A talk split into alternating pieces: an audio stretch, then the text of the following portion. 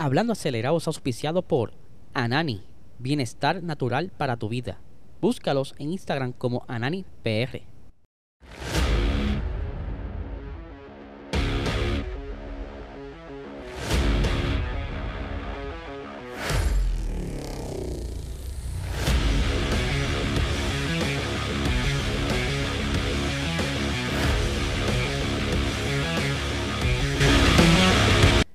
Saludos amigos fiebre, bienvenidos sean todos a otra edición más de Hablando Acelerado. Les habla LCL, espero que se encuentren bien.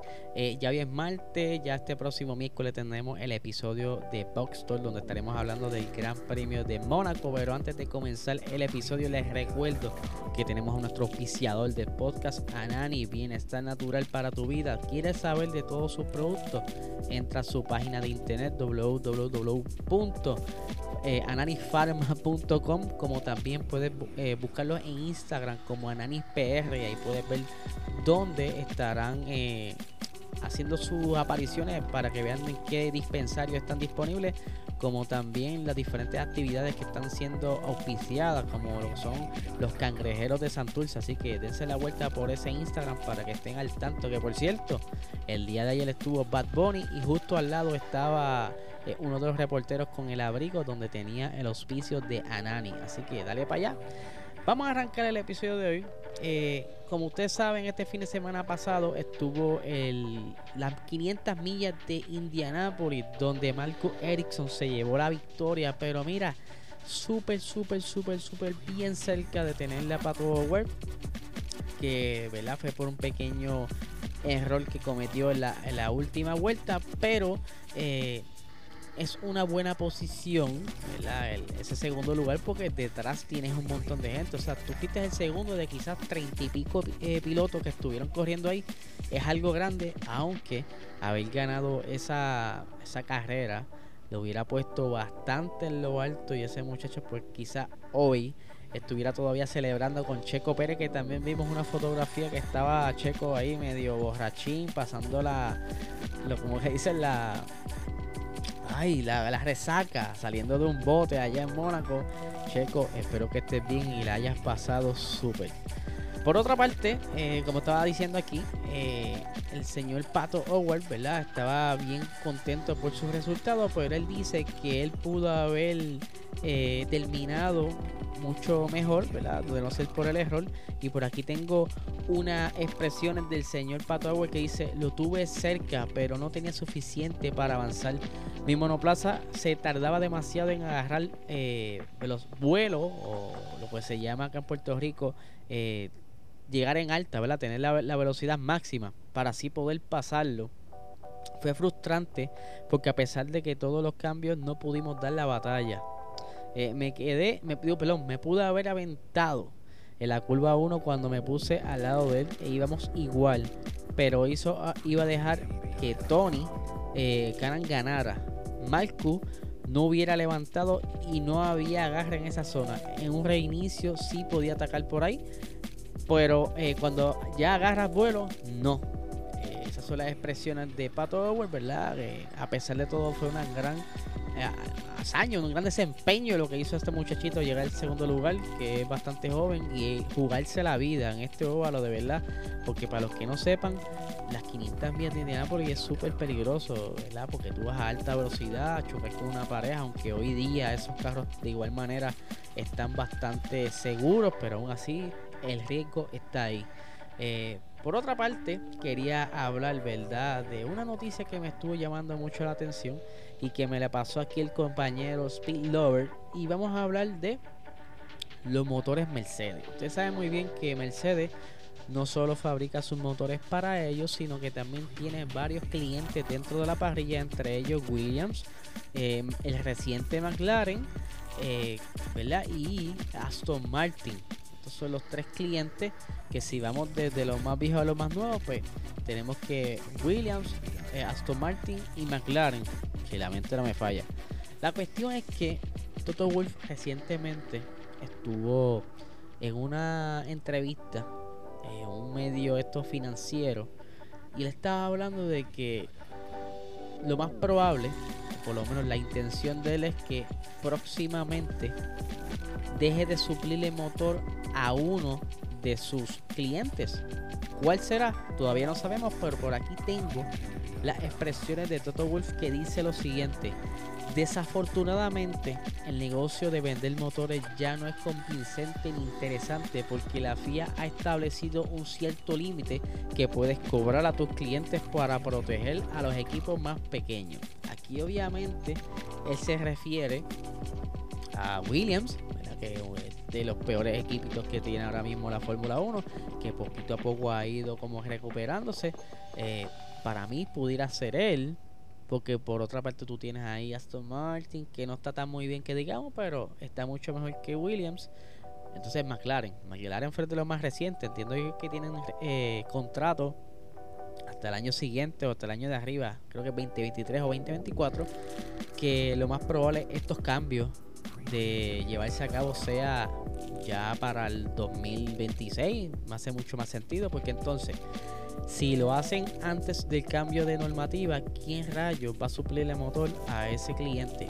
Obviamente sabemos que por eh, reglamento de la FIA, quien debería estar supliendo es Renault, porque Renault tiene eh, permiso para suplir motores y actualmente no tiene ni un solo cliente.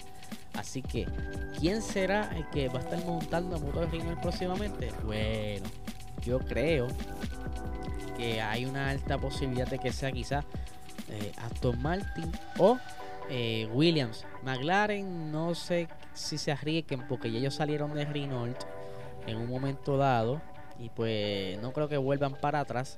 Así que está la cosa entre Aston Martin y eh, Williams. Vamos a ver qué pasa. Yo creo que hay que esperar el 2026 diría yo porque si lo hacen reciente o próximamente va a estar bien peluda la cosa y el equipo que esté ahí al menos que Renault dé un gran paso y que la normativa pues cojan el truco a la nueva aerodinámica, si no vamos a ver de nuevo Williams bien atrás, va a ser bien difícil que cache punto, porque a los que no sepan tendrían que rediseñar toda la parte trasera de monoplaza y eso cuesta un montón de dinero, porque ya de por sí tú, ya tú tienes ese, esa cola diseñada para el Mercedes, so tendrías que rediseñar todo de nuevo. Hmm, vamos a ver qué pasa.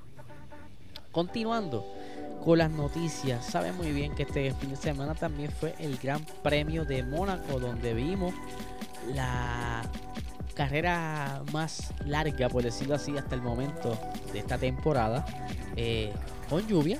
Hacía tiempito que no vieron tanta lluvia junta, pero también habían visto que Leclerc tenía una velocidad en ese monoplaza súper prometedora para poder llevarse a cabo quizás la victoria, este circuito en su casa. Pero lamentablemente no fue así. Eh, un error en los pits hizo que entonces eh, todo cambiara de un momento a otro. Cuando Leclerc quería las gomas de seco, no era precisamente el momento en que entró los pits él sí había sugerido que la próxima entrada a los pits iba a ser para unos secos, pero en una gran confusión, eh, Ferrari pues llamó a Leclerc antes de tiempo y ya tenía ¿verdad? a su compañero Carlos Sainz dentro de los pits. Esto pues cambiando todo el panorama y pues hizo que cayera la cuarta posición. No pudo recuperarse de ahí, no había manera de que se recuperara. Una, porque eh, en esas primeras vueltas pues, se topó con tráfico, luego pudo alcanzar a Max, pero en Mónaco es difícil de, pasar, todo el mundo lo sabe. Además estaba el tema de las áreas mojadas, o no podía estar arriesgando quizás saliendo de la parte seca. Así que, pero sabemos muy bien que fue un error del equipo y así lo acepta Matías Binotto que dice lo siguiente. Lamento lo ocurrido, significa que hemos cometido un error básico. Un piloto que sale primero y termina cuarto, hay que revisar alguna opción. Dicho esto, lamento las circunstancias, hay cosas que revisar. Esto pues sabe muy bien que no le supo muy bien a Leclerc. Estaba bastante molesto luego de la carrera. El rápido que se dirigió a la, prensa, lo primero dijo fue, ¿verdad?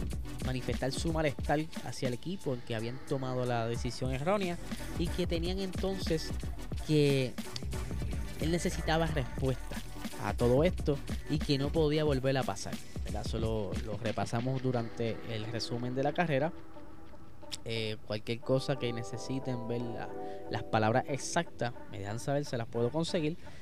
Pero esto nos lleva al otro tema de Ferrari, que ustedes saben muy bien que durante el Gran Premio eh, estuvo por ahí el equipo Red Bull, pues entonces dominando eh, esa zona de la estrategia, por decirlo así, pudieron jugar mejor la, la ficha y quedar por delante de los Ferrari. pero como bien saben, el día de ayer Checo Pérez salió del pit y tocó un poco la, línea amarilla, ¿verdad? La que estamos viendo ahora en pantalla. Que obviamente no se ve hasta dónde termina esta línea, pero sí, esa es la salida del pit.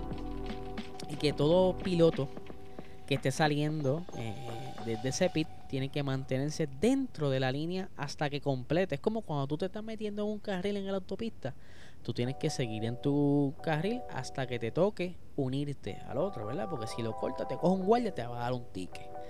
¿Qué sucede?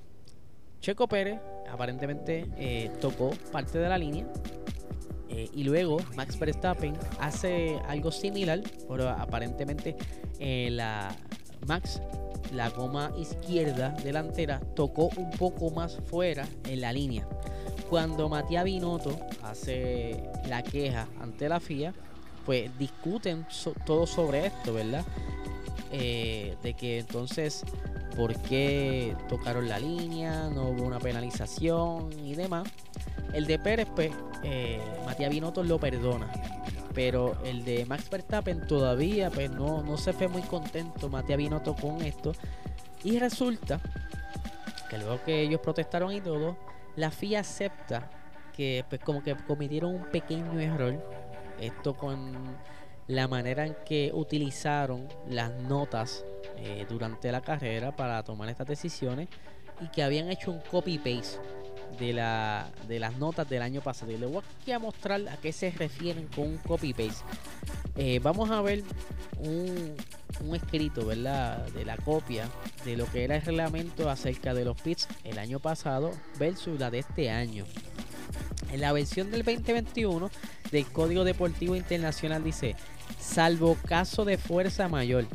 O sea, que de repente, si por lo que entiendo aquí, que alguna situación es ajena al piloto, reconocido como tal por los comisarios, cualquier línea pintada en la pista a la salida de los boxes y que tiene el fin de separar los coches que salen del box de los coches que, que en pista no podrán, o sea, de los coches que están en pista, eh, no podrán ser atravesadas por ninguna parte del coche saliendo de los boxes.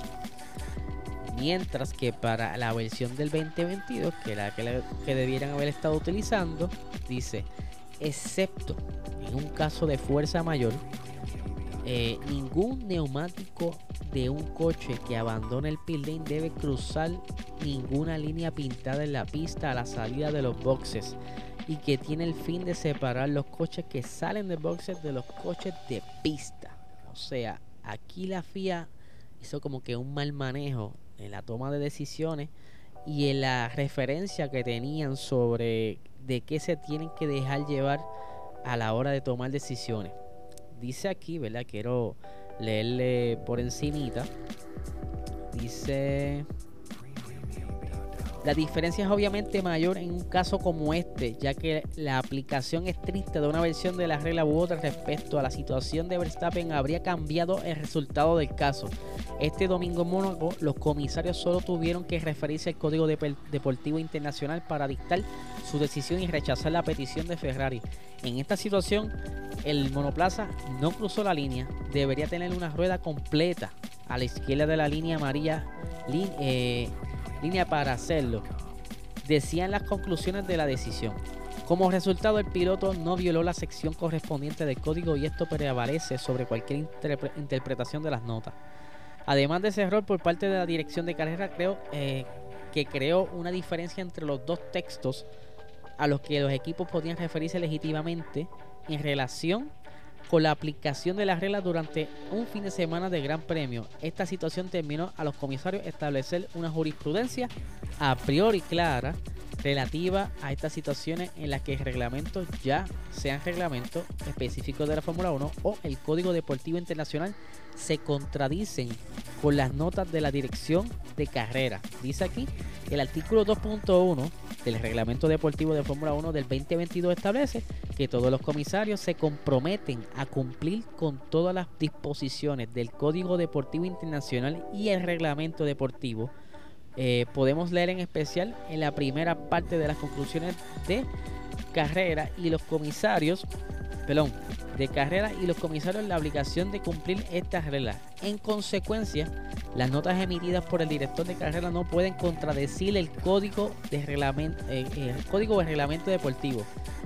Esto tras Abu Dhabi 2021 se han realizado una serie de cambios en la forma en que eh, en que funciona la dirección de carrera y los nuevos hombres fuertes, Neil Wittich y Eduardo Freitas, parecen adoptar un enfoque más estricto en la aplicación de una serie de reglas, algunas de las cuales también se han aclarado o reescrito entre temporadas. El episodio de Mónaco, en un evento también marcado por cierta confusión ligada a las condiciones climáticas, es un recordatorio fuerte para los nuevos directores de carrera de que la más mínima ligereza sobre el tema, en este caso un copy-paste, de las notas del 2021 puede rápidamente tener importantes consecuencias, sobre todo cuando hay una feroz batalla entre dos escuderías. Ahí aceptan entonces que la FIA metió las patas en la toma de decisión. Eh, no sé si van a revisar la, la protesta o lo van a dejar ahí que por favor la, la siguiente carrera no hagan copy paste de las notas de por ejemplo en Baku no vas a coger todos los puntos de referencia del año pasado. Debes revisarlo a lo más actual del reglamento. Se sabe que el reglamento es extenso, pero tienen que estar obviamente lo más actualizado posible para la hora de tomar decisiones sean las correctas. Hay que estar pendiente de todo esto, gente. La cosa está pelúa de Masi, ustedes lo saben. Masi ahí dejó una huella bastante grande y la gente se cree que no, pero aquí hubieron muchos cambios y si no se hace lo que se debe hacer, hmm, van a pasar cositas feas. Ya la gente no aguanta más un error de la FIA. Así que nada, gente, eh, este es el episodio de hoy. Les recuerdo suscribirse, por favor, a este canal. Eh, dale a la campanita, dale like, compártelo con tus amistades. Si estás escuchando a través del formato audio, por favor, deje sus 5 estrellitas, deja su comentario. Y sigue disfrutando, ¿verdad? Usted sabe muy bien que aquí damos lo mejor para que ustedes se disfruten de las noticias más actualizadas al momento. Y nada, gente, los veo mañana.